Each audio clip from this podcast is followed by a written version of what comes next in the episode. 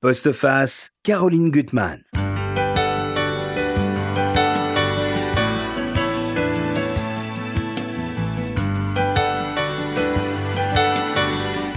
Éveiller ses sens, aiguiser son regard, se fondre dans le monde, c'est un voyage poétique et savoureux que je vous convie aujourd'hui, chers auditeurs, et ceci pour notre plus grand plaisir, car je pense qu'à l'issue de notre émission, vous n'aurez plus qu'une seule envie, partir en librairie, acheter et offrir les livres de mes invités.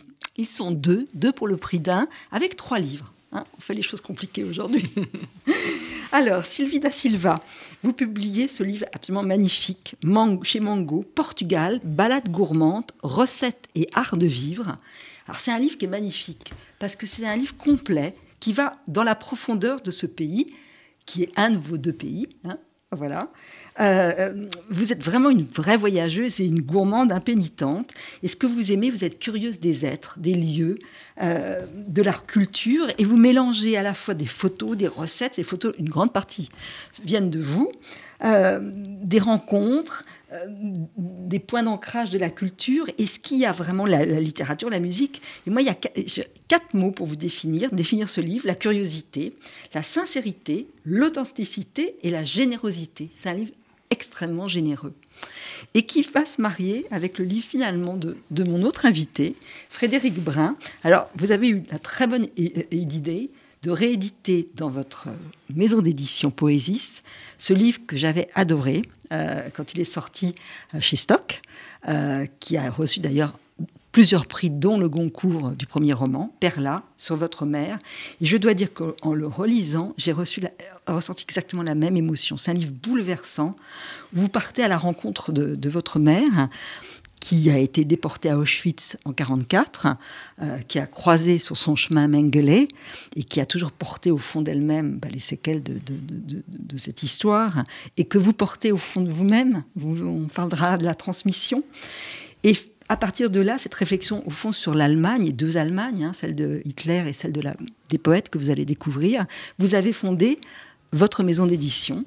Euh, donc, et où vous publiez cette anthologie euh, aujourd'hui. Alors, c'est une nouvelle version de cette anthologie. Donc, Habiter poétiquement le monde, c'est un manifeste, et c'est vraiment un manifeste, au fond, comme vous, Sylvie, où c'est arpenter le monde. Euh, en, s'en imprégnant, en s'imprégnant des racines du monde, de la terre.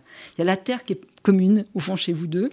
Et dans cette nouvelle, euh, dans ce nouveau, nouvelle édition euh, de, Habiter poétiquement le monde, il y a 40 nouveaux auteurs qu'on va découvrir et qui sont passionnants. Alors, avant d'entrer, de, pénétrer dans vos livres, je voudrais rapidement parler de vos euh, parcours, l'un et l'autre, parce que je pense que vous avez chacun un parcours très singulier. Et c'est peut-être ça qui donne la qualité de, de, vos, de vos, livres. Je, pense que vraiment votre, votre parcours, il, est atypique. Et ça, ça donne des, des, ouvrages qui ne qui ressemblent pas aux autres. Il y a pas voilà. Alors, euh, Sylvie, je commence par vous. Mmh. Euh, alors, vous êtes éditrice. Oui. Mais vous, vous venez... Vous, entre, vous êtes entre deux pays. Hein. Vous dites au départ dans ce livre que vous avez vécu dans votre enfance dans un potager. Alors là, c'est un potager en France, ouais. mais vous venez du, Portugal. Oui, bonjour à toutes et tous et merci pour l'invitation déjà. Euh, oui, moi depuis que je suis enfant, euh, j'ai euh, baigné, mais j'ai été bercée par une double culture, mes parents étant des immigrés portugais installés en Champagne. Donc c'était pas facile la Champagne parce que c'est une terre assez inhospitalière. Je ne dis pas qu'elle n'est pas accueillante, mais quand on vient du Portugal, du sud, du soleil, bon, se retrouver dans le nord de la France et dans l'est, c'est pas facile. Et donc on s'est reconstitué notre petit euh, notre petit jardin euh, secret. Les Portugais, ils font les choses, ils les façonnent, ils les fabriquent. Euh, ils adorent travailler, ils adorent manger. Donc, ben moi, j'ai appris à faire tout ça quand j'étais enfant. Et puis, le temps venu des vacances, eh bien, on partait au Portugal. J'étais la seule de mon école à partir à l'étranger. Mmh. Et donc, j'ai compris qu'il y avait des différences entre les gens. Donc quand je revenais, je disais à mes copains, mais tu sais, euh, là-bas, on ne fait pas du tout comme ça. C'est ce qui m'a nourri. Euh, et, j'ai eu aussi l'immense chance d'avoir mon grand-père euh, au quotidien, qui était un, jardinier maraîcher absolument exceptionnel. Et donc il m'a tout appris, il m'a donné le goût des choses, et des choses qu'on mange. Mhm. Donc ça vient de là, en fait, tout ça. Ça vient de là. Et ensuite, avant de rentrer dans l'édition, dont vous maîtrisez tous les métiers, Et, d'ailleurs, dans ce livre, vous avez fait beaucoup de choses vous-même, on y reviendra. Euh, euh, vous avez eu un premier métier qui est très important, c'est que vous étiez guide, mais un, guide de, la transmission du, du, savoir, guide au Portugal. Alors ça, racontez-nous quand même un petit peu ce que c'était. Euh, en fait, effectivement, moi, j'ai quitté la Champagne très tôt parce que je m'ennuyais un peu, ça ça bougeait pas assez. Moi j'aime beaucoup le mouvement et la nouveauté, donc aller chercher des choses euh, vraiment qui vont me nourrir. Et donc je suis partie dans le sud de la France et là, en fait, euh, j'ai fait des études d'histoire de l'art parce que j'étais passionnée par les civilisations. Je suis passionnée par les gens en fait. Mhm. C'est ce qui me c'est vraiment ce qui m'anime. Et du coup, euh, ben, j'ai eu l'opportunité d'être guide culturel et j'emmenais euh, les élèves. Euh, ben, c'était des voyages scolaires, culturels, mais vraiment très très culturels, en péninsule ibérique, en particulier en Andalousie, où j'étais vraiment spécialiste de la civilisation arabe en mhm. Occident et la culture juive là hyper mhm. importante et hyper présente. Et puis le Portugal. Donc ce goût effectivement d'emmener des tout jeunes adolescents ou des tout jeunes adultes vers des civilisations différentes, leur faire comprendre qu'une culture, c'est riche, qu'il y a mhm. énormément de choses euh, à découvrir et que ça ne peut apporter que du bonheur. Euh, ça, ça a été mon premier métier. Donc c'est vraiment ce, cette idée et ce réflexe de la transmission, c'est-à-dire mhm. partager en fait ce qu'il y a de plus beau dans une civilisation. Et, d'exercer son regard autrement. C'est ce qu'on voit dans ce livre, qui se transparaît dans, dans, ce livre-là, parce que vous trouvez des, des, des, des recoins, euh, des détails de la vie qui sont finalement très très importants, mais qu'on ne trouve pas dans les autres guides, jamais. Ouais, en Il y a une autre appréhension de, de, de paysage, des lieux, de la cuisine, qui est fondatrice, parce que qu'à partir de la cuisine, c'est le partage et c'est le lien entre les êtres. Tout à fait. En fait, ce qui, ce qui m'intéresse, c'est euh, c'est le regard. En fait, si on ouvre les yeux, on voit plein de choses. Quand vous parlez de paysage, le paysage, il raconte l'histoire d'un pays. La cuisine raconte l'histoire d'un pays. Mmh. Elle raconte l'origine des gens. Et moi, c'est un travail d'investigation. C'est-à-dire que faire une recette pour une recette, moi, j'adore manger, donc c'est un vrai plaisir spontané. Mais mmh. ça va au-delà de ça. C'est-à-dire que pourquoi, pourquoi la cuisine est aussi différente quand on traverse les différents pays ou les mhm. continents? C'est parce que les gens sont différents. Mhm. Ils ont des choses à apporter. Et, euh, et donc, il y a des secrets un peu partout, que ce soit dans les églises, que ce soit dans les paysages, les rencontres inopinées qu'on va faire, qu'on va provoquer, mhm. peu importe. Euh, l'intérêt, c'est d'appréhender l'autre hein, et avec son propre regard et d'être à l'écoute de ce qu'il va nous dire parce que ça sera forcément différent de ce qu'on connaît nous. Frédéric Brun, euh, j'aimerais aussi parler de votre parcours très singulier. À partir de, la publication de ce magnifique livre Perla, il faut vraiment le lire. Et on voit d'ailleurs une photo de votre mère qui était très belle et, tellement étrange et tellement meurtrie. Elle peut pas, ça ne peut pas être autrement. Et dans ce livre qui est finalement très riche, où chaque mot compte, vous parlez aussi bien de, bah, du silence, des silences des, des déportés, parce qu'il y a des choses qui sont intransmissibles de vous-même qui avez porté, enfin vous êtes enfant de, déporté. Donc qu'est-ce que ça veut dire de survivant?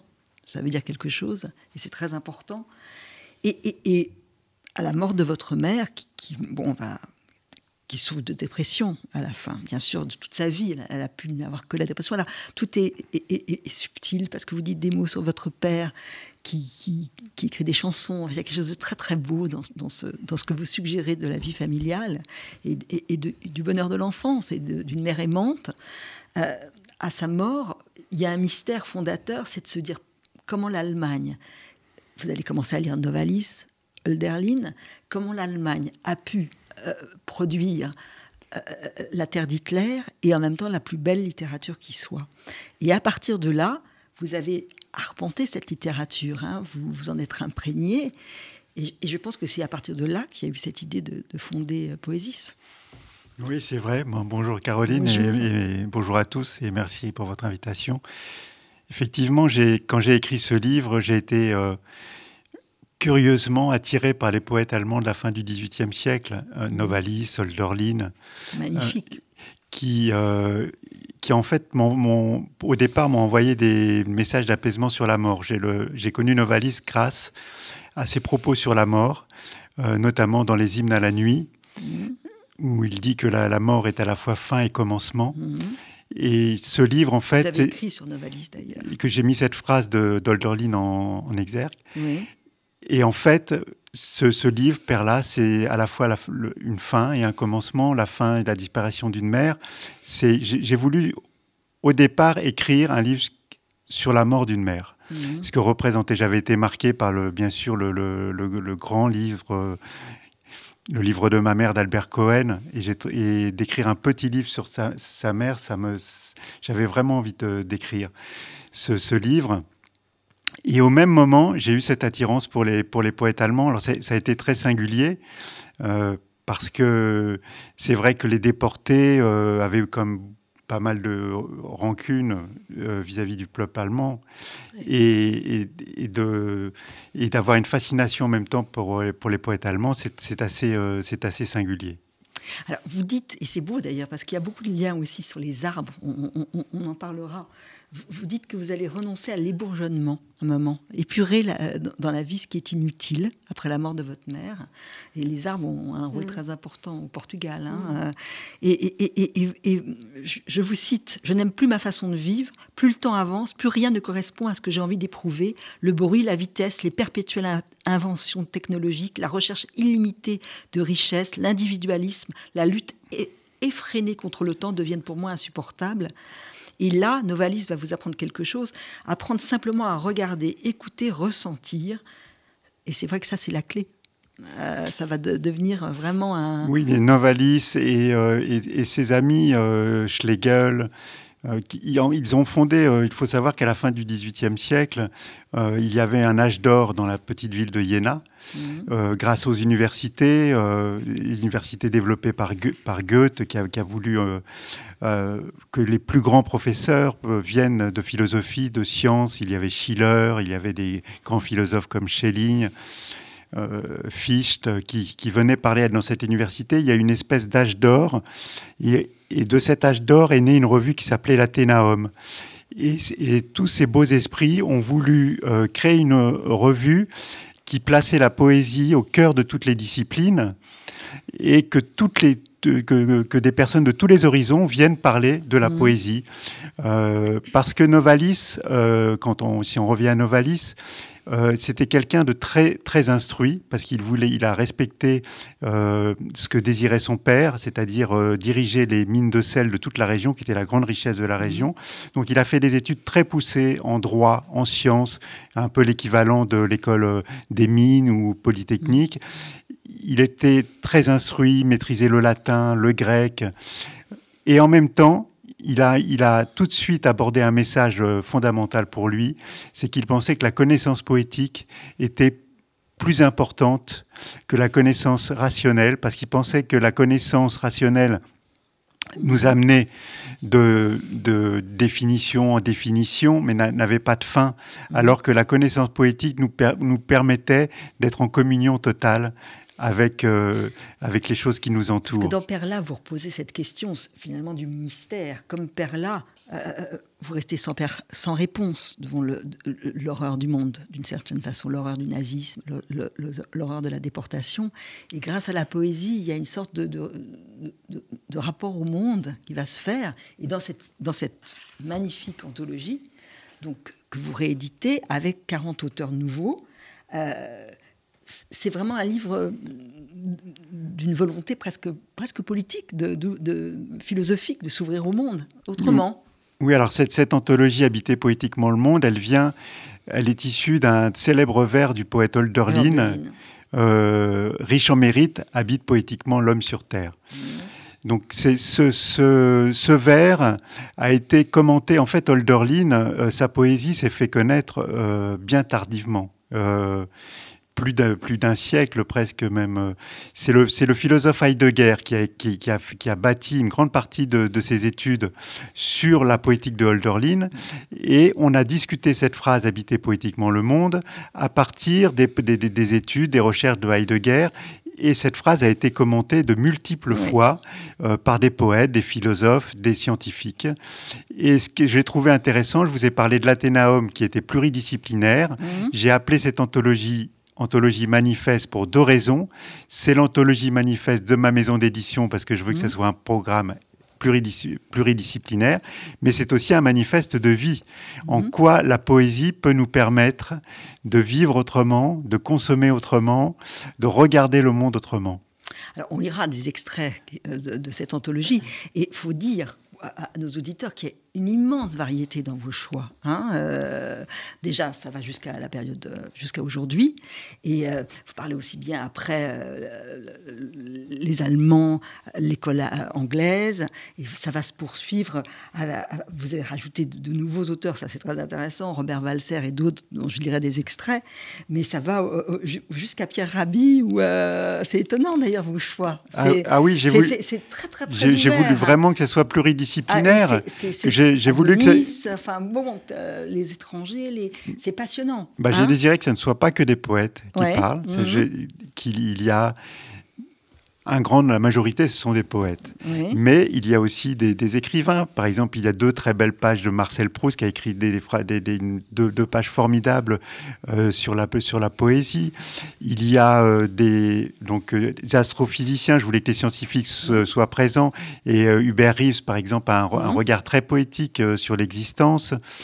Il, il, y a aussi, bien sûr, Pierre Rabhi, c'est un, c'est un, un, choix euh, singulier, on pourra dire, dans une anthologie euh, comme celle-ci, mais il a tout à fait sa place, puisqu'il il nous invite à, à, revisiter la dimension poétique qui nous habite. Écoutez, on va arpenter, le musarder, on va dire, dans le livre de, magnifique livre de Sylvie da Silva, en lisant des extraits de votre anthologie. Euh, et donc, dire quand même tout de suite, moi je vais le feuilleter avant de, de rentrer au cœur même du livre, que il est des photos sublimes, des recettes magnifiques, et puis chaque fois il y a des, repères, que ça soit les vins, les fromages, il y a une variété de, fromages extraordinaires, les bouchons, euh, la céramique, euh, mm. et tout ça en traversant tout le Portugal du nord mm. au sud, mm. et, en, découvrant, alors vous nous raconterez hein, euh, finalement d'où vient le Porto, il y a plein d'anecdotes dans vos livres, de curiosités qui sont, qui sont que je ne connaissais, enfin, je n'ai plus qu'une envie, c'est de, partir, vraiment de C'est le but, c'est le but. Même ça, c'est rigolo comme tout. C'est toutes les conserves avec un côté art déco. Oui, tout à fait. Bah, ces conserves, en fait, elles sont faites empalées par euh, bah, des vieilles dames euh, qui euh, sont plus ou moins à la retraite, mais qui sont très élégantes et qui viennent chaque jour, en fait, emballer à la main, de façon manuelle, en fait, bien les conserves de sardines et autres. Ouais, ah là là, c'est formidable. Puis on a les odeurs, on a la musique, on a le fado, on a tout. Tout en vous lisant. Alors, avant de. Je pense que cette. Vous lire un extrait qui, à mon avis, est votre symbolise votre façon de voyager d'une certaine façon. Euh, je vais en lire des extraits. C'est un extrait de euh, Hugo von Hofmannsthal, qui est un poète que j'aime beaucoup, euh, qui a écrit Les feuilles pour l'art entre 1897 et 1899. Donc je prends des petits extraits, hein, rassurez-vous. Ainsi, le poète est là où il ne semble pas être, et il est toujours à un autre endroit que celui où l'on croit qu'il est. Étrangement, il habite dans la demeure du temps, sous l'escalier, là où tous doivent passer devant lui sans que personne n'y prête attention. Il est là, et ce n'est l'affaire de personne de se préoccuper de sa présence. Il est là et change de place sans bruit. Il n'y est rien qu'œil et oreille, et il prend sa couleur des choses sur lesquelles il repose. Il est le spectateur, non, le compagnon dissimulé, le frère silencieux de toutes choses, et ces changements de couleur sont un tourment intime, car il souffre de toutes les choses, et souffrant d'elles, il en jouit. Un peu plus tard, euh, même les simples choses de la pensée, les fantômes créatures sans consistance du temps, il les subit comme si elles étaient humaines, il voit et sent, il ne peut rien omettre, à aucun être, aucune chose, aucun fantôme, aucun spectre enfanté par l'esprit humain, il ne doit fermer ses yeux. On dirait que ses yeux n'ont pas de paupières. C'est ça la voyageuse. les yeux n'ont pas de paupières. c'est magnifique, ça, cette formule. Elle est extraordinaire. Alors, on, va, on, va, on, va, aller se promener avec Partons en voyage. Vous, vous, parliez du, regard sur la, tout à l'heure. Et en fait, c'est euh, le regard, le, le, le, regard est primordial pour la, pour la poésie. Oui, bien sûr. Et, de voyager en ouvrant les yeux, parce que tellement souvent on, voyage, on est dans des, idées toutes faites dans la tête, et on va passer à côté des choses. Euh, Surtout pour le Portugal, parce que les gens l'associent souvent à l'Espagne, ils ont une histoire commune, hein, euh, voilà, euh, même jusqu'à assez récemment, mais en fait les gens sont surpris quand ils arrivent au Portugal. Ils n'ont pas compris en fait ce qu'était vraiment ce pays, tant qu'ils n'y sont pas allés. on va commencer par le nord, mais dans votre partie sur le Nord, vous parlez, alors ça, ça m'a beaucoup amusé, du placard, le placard du Portugal. Euh, avec, alors ça, vous allez me dire ce que c'est. Euh, bon, vous parlez de, ben, des épices, de tout ce qu'on peut trouver dans un, placard. Et, aussi, euh, qu'est-ce que c'est que le piri-piri? Alors le piri-piri, ben, c'est un, c'est une épice. En fait, c'est des petits piments euh, langue d'oiseau. C'est tout petit. En général, on les consomme séchés, donc un peu mhm. comme le piment d'Espelette. Ou alors, euh, ben, on les écrase tellement qu'en fait, on peut les mélanger à l'huile. Et c'est ce qui va euh, pimenter les poulets grillés à la portugaise. Alors ça, une mhm. fois qu'on y a goûté, ben, on ne peut plus s'en passer. Hein. Je pense qu'on peut manger même un, un petit poulet entier à, à nous tout seuls. Et en fait, ça, c'est un héritage. Alors, parce que la cuisine portugaise raconte l'histoire du pays et euh, mhm. effectivement les Portugais ont été des grands découvreurs. Mhm. Euh, Magellan a ouvert la route des Indes, euh, Pedro Alves Cabral a découvert le Brésil, etc. Et en fait, je me suis posé la question vraiment en tant qu'investigation, mhm. mais où sont passés tous les épices, tous les échanges commerciaux qui ont été installés pendant cette époque-là, ben finalement, il ne reste pas grand-chose dans la cuisine portugaise. La cannelle, ça c'est sûr, ils en mettent partout. Donc mhm. la cannelle, elle est bien revenue en fait de ces contrées exotiques. De desserts, mais extraordinaires. Là. ouais, bah ouais, parce que les desserts, c'est vraiment euh, les douceurs, c'est ça en fait. Alors là aussi, les douceurs, euh, les, les, desserts au Portugal sont issus en fait des monastères, directement issus. Donc c'est mhm. vraiment ce qu'on appelle les douceurs monacales ou les douceurs des mhm. monastères. Et en fait, comme on, a, on amenait beaucoup de denrées euh, importantes au monastère, euh, la farine, le sucre, l'œuf, eh bien, c'est de là que sont nés en fait toutes, euh, tous ces petits desserts et le blanc d'œuf eh ben, servait à amidonner en fait les coiffes des nonnes. Donc on, y a, y a tout se récupère. Un, gâteau à la fin du livre à, base de blanc d'œuf qui doit être ah ouais, le molotov. Alors parlons du, nord, donc de la vallée, de, enfin c'est Porto et la vallée du Douro. Alors Déjà, c'est vrai que vous racontez, bah, il y a beaucoup de, variétés de Porto. Et en fait, l'origine du Porto, moi, je ne la, connaissais pas. C'est par rapport au commerce euh, avec, les Anglais. Avec les Anglais. vous connaissez ça Oui, oui, oui. Ouais, en fait, euh, bah, le, Nord est intéressant parce, que... parce qu'il y a des voilà. que c'est beau Alors le Nord, on est, on est dans euh, une culture plutôt celtique. Hein. En fait, au mhm. Portugal, on n'est pas du tout en Méditerranée. On est face à l'Atlantique. Euh, on a des blocs de granit. On fait des villages euh, incroyables avec ces, ces, maisons un peu sombres, un peu, ru, un peu rudes, un peu, mhm. un peu austères. Et le Portugal du Nord est, d'une grande richesse. Alors on ne connaît pas forcément parce qu'on s'arrête à Porto, mhm. mais c'est un c'est une région de coteaux, c'est une mhm. région de parc naturel avec beaucoup de rivières, etc. Et on a un des plus beaux vignobles du monde, c'est la vallée du Douro, mhm. où est né le Porto.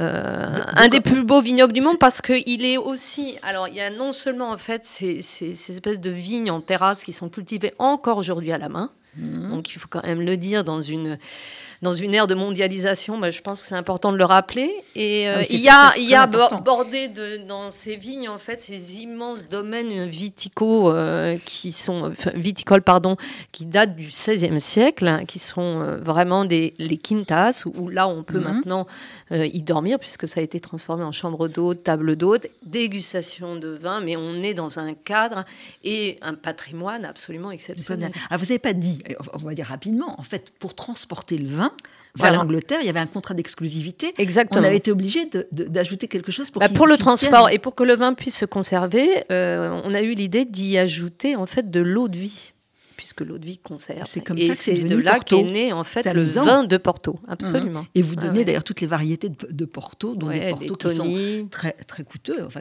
les vintage euh, qui sont des millésimes, etc.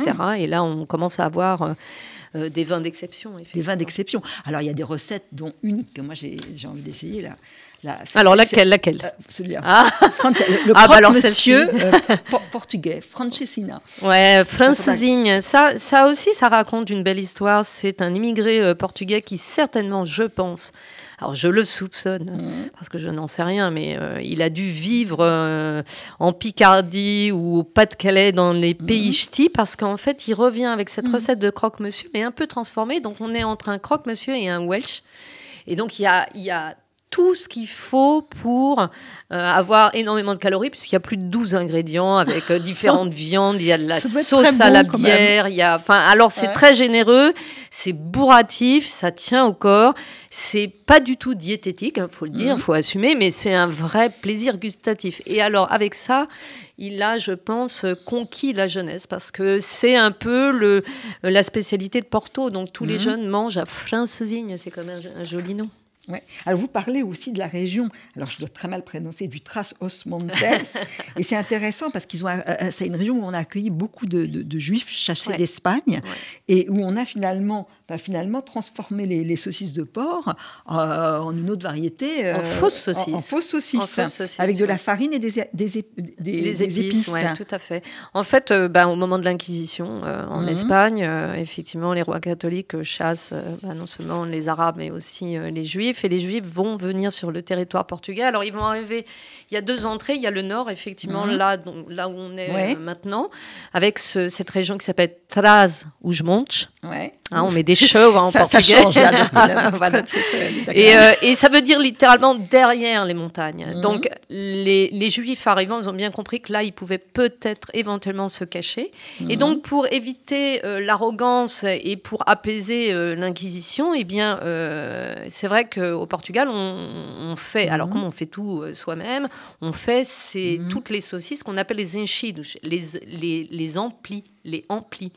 Et, euh, et, donc, il fallait les faire sécher. Et donc, euh, ça, c'était devant les maisons. Alors, le problème, c'est que la base, ben, mhm. c'est du porc. Et donc, les Juifs ont transformé euh, les saucisses, en fait, en y mettant de la farine et beaucoup d'épices pour, pour se rapprocher au maximum de la couleur de la, saucisse d'origine. Et en fait, ça s'appelle la farinière. Et aujourd'hui, c'est une saucisse qu'on mange, qu'on adore, hein, qui est un peu farineuse avec un goût indescriptible, incroyable. et ça, on le retrouve dans le pot-au-feu portugais. Ça fait partie, ça a été intégré en fait à la cuisine portugaise. Aujourd'hui, la farinière, c'est quand on fait un pot-au-feu, s'il n'y a pas de farine, il n'y a pas de pot-au-feu.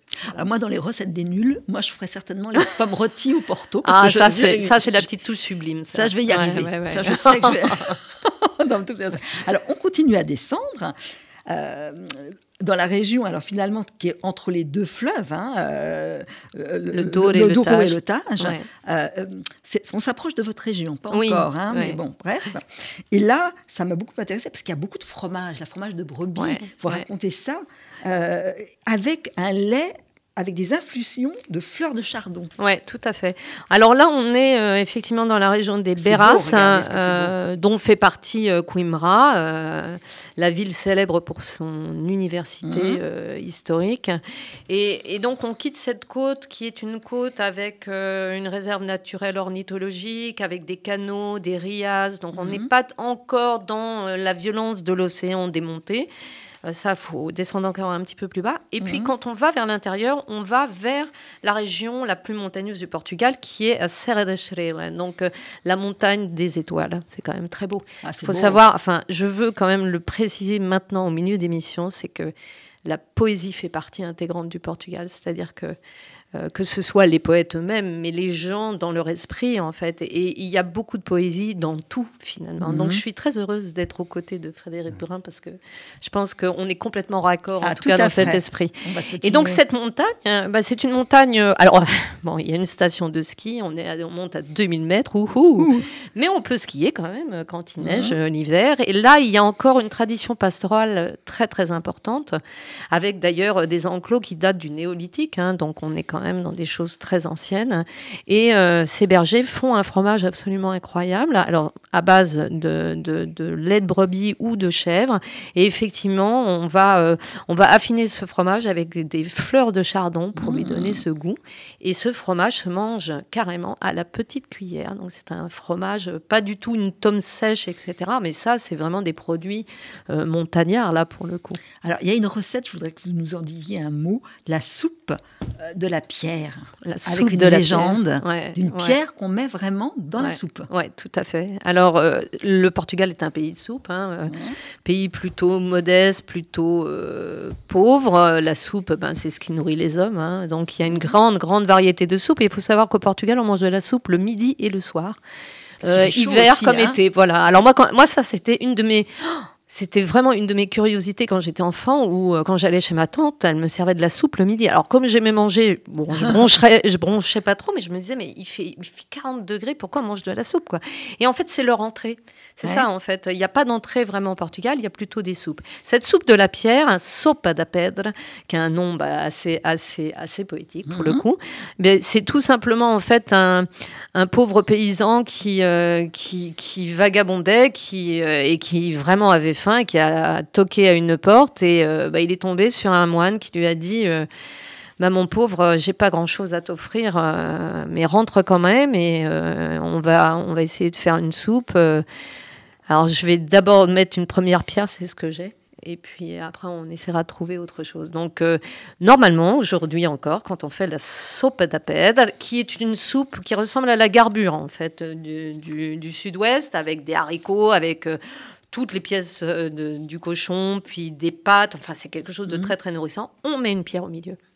Alors, je reviens à votre anthologie, Frédéric Brun, et dans les auteurs que vous avez introduits dans cette nouvelle version, il y a un texte extraordinaire d'Eti Ilsoum qu'il faut absolument lire. Ah C'est magnifique. Je vais en vous lire des tout petits passages. Donc, il faut penser à elle dans les camps. Mm. Et, de, garder, de garder quand même un, un regard poétique, c'est extraordinaire. Il faut oublier des mots comme Dieu, la mort, la souffrance, l'éternité. Il faut devenir aussi simple et aussi muet que le blé qui pousse ou la pluie qui tombe. Il faut se contenter d'être. Et là, elle pense à son bureau, au milieu de ses écrivains, des poètes, des fleurs qu'elle avait tant aimées. Et là-bas, au milieu des baraques peuplées de gens traqués et persécutés, j'ai trouvé la confirmation de mon amour de cette vie. Ma vie dans ces baraques à courant d'air ne s'opposait en rien à celle que j'avais menée dans cette pièce calme et protégée. À aucun moment je me suis sentie coupée d'une vie qu'on prétendait révolue. Tout se fondait en une grande continuité de sens. Comment ferais-je pour décrire tout cela pour faire sentir à d'autres comme la vie est belle, comme elle mérite d'être vécue, comme elle est juste, oui, juste. Et après, ça c'est magnifique, il n'y a pas de poète en moi, il n'y a qu'un petit morceau de Dieu qui pourrait se muer en création poétique. Il faut bien qu'il y ait un poète dans un camp pour vivre en poète cette vie-là, oui, même cette vie-là, et pouvoir la chanter. C'est, euh, mm. Ça donne des frissons, c'est extraordinaire. Son journal, euh, c'est tiré de son journal Une vie bouleversée qui est, qui est incroyable. Elle a gardé, gardé une foi et un espoir dans les pires circonstances. C'est vraiment un modèle. Mmh. Alors je continue à avancer dans, le, dans, la vie portugaise et dans la région de notre amie euh, Sylvie, cette fois-ci. Euh, ça m'a beaucoup étonné. Alors, donc, vous êtes près de. Vous, votre région à vous, c'est près de Nazaré, c'est ça? Oui, c'est ça, c'est la région euh, vraiment de Lisbonne, quoi. Hein, oui, oui, c'est au-dessus de Lisbonne. Hein, c'est juste au-dessus de Lisbonne. Donc, c'est une région. Euh, alors là, on est vraiment dans euh, la tradition de pêche, voilà, avec des ports importants comme Nazaré euh, Peniche, euh, Stubal, euh, où là on a une variété de poissons absolument incroyable toute l'année. Alors là, ça rappelle bien que les, les, Portugais ont été des grands, hein. grands, grands pêcheurs, hein, ça c'est sûr. Très beau. C'est magnifique. Alors là, il y a une petite anecdote, ça m'a amusé. Vous dites que c'est les femmes qui, qui régentent hein, la vie sur le port, et elles sont au marché, c'est les femmes des pêcheurs, et elles ont toutes des petites jupes courtes avec le chiffre 7. Mais pourquoi le chiffre 7 bah, Le chiffre 7 correspond aux 7 jours de la semaine en fait. Hein. Donc euh, elles comptaient en fait euh, les, jupons quand leur mari partait en mer. Euh, voilà, ce sont vraiment les, les, les pêcheuses de Nazareth. C'est vraiment elles ont, elles ont presque euh, un aspect, euh, c'est entre les gitanes parce qu'elles ont euh, beaucoup de broderies, elles ont des, des, des, bijoux absolument un peu baroques, avec des grandes chaînes magnifiques, mhm. des espèces de voiles comme ça. C'est très très typique. Et on n'est pas dans le folklore. Hein. Alors aujourd'hui, elles sont assez, assez drôles puisqu'elles mettent des, elles ont des mules comme chaussures, donc ça claque un peu. Et puis elles ont des chaussettes l'hiver Burlington, bon, qui montent au niveau du genou, c'est très élégant. C'est drôle. Mais moins, elles sont, euh, elles sont typiques. Quoi. Et alors, il y a des curiosités. il y a tellement de choses à dire dans vos deux livres que je dois me presser. Mais par exemple, il y a une, une, pâtisserie assez extraordinaire qui fait alors des pâtes pampillos, je prononce très mal, c'est des tubes farcis à la cannelle et à la crème d'œuf, et c'est un hommage au berger. Oui, tout à fait. C'est en fait, c'est le bâton de berger, hein, tout simplement. Donc ce, ce, berger-là, c'est pas celui d'Acer et c'est celui des bords du Tage en Ribatège. Donc au-delà du Tage. Donc là, on, est sur, euh, sur la région de Lisbonne, etc. Et puis on va aller vers euh, l'intérieur. Et, euh, et, là, les bergers bah, font paître les, les, moutons, mais aussi les cochons, sur les rives du Tage. Et donc, ils ont ce bâton de berger dont on en a fait en fait une, une super bonne pâtisserie. Il y a une super, ouais. Et puis il y a des pâtisseries extraordinaires. Hein, alors là, il y a des, des adresses. Ah bah là, il y a, pour les gourmands, c'est le pays des gourmands. ouais, là, c'est sûr. Alors, on continue notre, nos aventures et poétiques et, au Portugal. Euh, on va bientôt arriver à Lisbonne. Et là où vous dites d'ailleurs de Lisbonne, c'est très intéressant. C'est encore un autre monde, Lisbonne. Il y a, de l'exotisme, il y a un melting pot dans, les, dans les, cuisines, il y a l'exotisme, il y a beaucoup de choses, hein, beaucoup de cultures qui se mêlent. Euh, et vous dites d'ailleurs, c'est intéressant que c'est une ville intrigante et accessible. Et, oui, et qui frappe. Oui, oui. En fait, Lisbonne Lisbonne laisse pas indifférent. Hein. C'est évident, c'est une ville euh, une ville-village avec euh, ses sept collines. Elle est face au Tage. Elle est derrière. Il y a, l'Atlantique. Ça rappelle forcément euh, les départs des caravelles. Enfin voilà, vers les colonies. Et, aujourd'hui à Lisbonne, on a à la fois une cuisine populaire qui est la cuisine de comptoir, la cuisine de tous les jours, où les employés de bureau, mais comme les cadres, les ouvriers, enfin tout le monde vient manger sur un bout de comptoir, bah, justement une petite soupe, un petit beignet de morue, un petit pastel nat, parce que quand même on n'est pas loin de Bélène. Et puis, il y a euh, installé, instauré depuis quand même les années 50, euh, une cuisine exotique est issue des anciennes colonies. Donc, euh, euh, la plus ancienne, évidemment, c'est le Brésil, mhm. mais on a aussi le Cap Vert. Et puis, récemment, l'Angola et le Mozambique, avec mhm. des lieux plus branchés, avec les samoussas, etc. Mais là, on est vraiment dans le rappel de l'histoire du Portugal et avec une cuisine que toi, enfin, tout le monde mange cette cuisine-là. Je veux dire, c'est pas, c'est pas pour les touristes, c'est au quotidien. Mhm. Et j'ai voulu évoquer cette, cet aspect de la cuisine euh, lichebouette qu'on ne connaît pas forcément, parce que souvent on parle de la cuisine de comptoir, mais elle est très présente et elle raconte quelque chose. il faudra, pour nos auditeurs, dans, le, dans, dans, votre manifeste poétique, lire le texte d'Antoine de Saint-Exupéry, que malheureusement je ne vais pas avoir le temps de lire, qu'il a adressé, la lettre qu'il a adressée au général de Gaulle peu de temps avant, avant de mourir, qui est incroyable, où il lui dit finalement, bah, on ne peut plus vivre sans poésie, qu'il ne peut plus, il est triste de cette, de, de, cette génération qui est vidée de sa substance humaine, qu'il en a assez des, des, gens qui parlent de la belote, euh, euh, des mots croisés et des frigidaires et des robots. C'est ah extraordinaire. J'ai trouvé, ce, ce, texte, c'est la dernière dernière lettre qu'il a, a écrite. Mais comme on n'a plus que cinq minutes, on va être. Euh, il faut écrite, écrite la veille de la veille de sa mort. La veille de sa mort. Ce texte, il est euh, extraordinaire. Ah je regrette de ne pas le. Et qui rejoint complètement le propos de, Romain Gary, qui disait aussi euh, en tant qu'écrivain que nous avons tué la part Rimbaud qui est en nous et que, que, que c'était que c'était ça rejoint tout à fait le propos de Saint-Exupéry.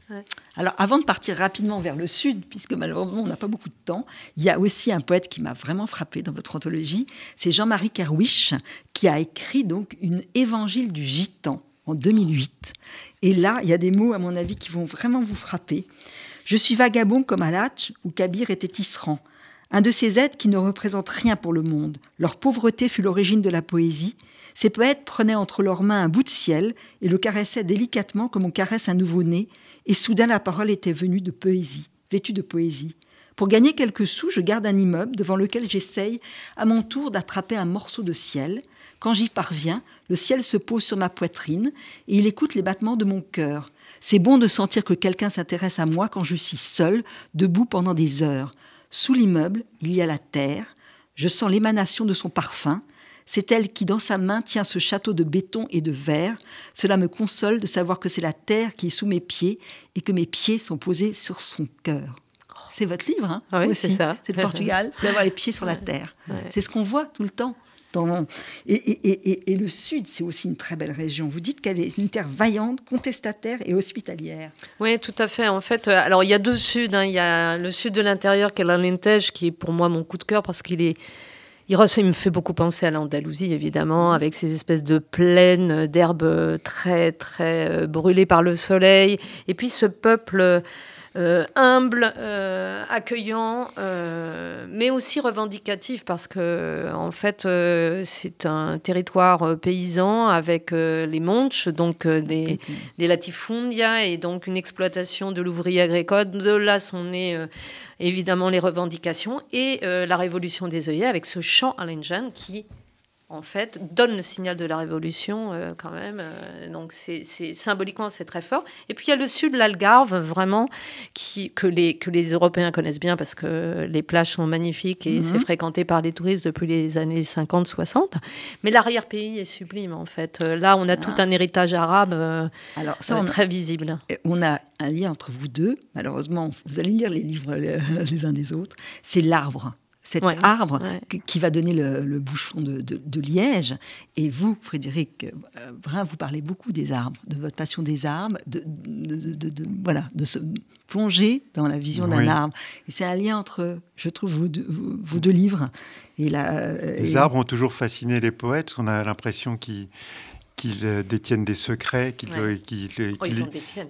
ils, détiennent. des secrets et les, paroles des disparus. L'arbre a une grande importance euh, pour moi dans les, pendant l'écriture du livre euh, Perla. Mhm. Et, d'ailleurs a trouvé une signification incroyable parce que sur le dernier livre que j'avais écrit, je suis allé voir, la, tombe de arrière-grands-parents mhm. euh, dans un livre qui s'appelle Une prière pour l'achat. Et j'ai trouvé sur cette une stèle un arbre avec une branche cassée. Ah. Et il était, avait marqué sous, sous cet arbre une branche est cassée, mais la vie, la vie continue. C'est magnifique. Mhm. Avant de vous abandonner, malheureusement, mais il y a vos livres qui sont là. Je, récapitule. Sylvie da Silva, Portugal, Balade gourmande, recettes et art de vivre chez Mango. Frédéric Brun, Perla, euh, dans la collection Poésis. Et Anthologie manifeste, Habiter poétiquement le monde, Poésis. Je vais vous lire encore un petit passage qui, qui vous réunit à nouveau. Euh, c'est toujours notre, notre gitan euh, et sa prière. On dit que je suis un poète. Je ne sais pas. Je suis plutôt un témoin de ce que la plupart des hommes ne voient pas. Cela peut être un insecte qui boit un peu d'eau sur le rebord d'une poubelle, ou bien un rat qui renifle un bout de fromage jeté. La poésie est une aventurière, une curieuse jeune femme qui illumine les moindres choses, celles dont personne ne veut parler. Pas mal. Pas mal. Hein Belle conclusion. Voilà. Aventure et poésie, ça se marie. Si je peux juste dire un mot, parce que habiter poétiquement le monde nous fait penser à l'émerveillement, mais il faut. On a, on a lu le texte d'Etienne Elizoum qui est écrit dans, des circonstances très difficiles. Et, euh, et j'ai terminé ce manifeste aussi avec la pensée d'Olderlin, qui une autre phrase À quoi servent les poètes en temps de détresse? Parce qu'il ne faut pas croire que les poètes vivent que de leur émerveillement. Frédéric, c'est beau. Il faut vivre aussi de leur, de, de leur souffrance et de leur douleur. Merci à tous les deux. Merci beaucoup.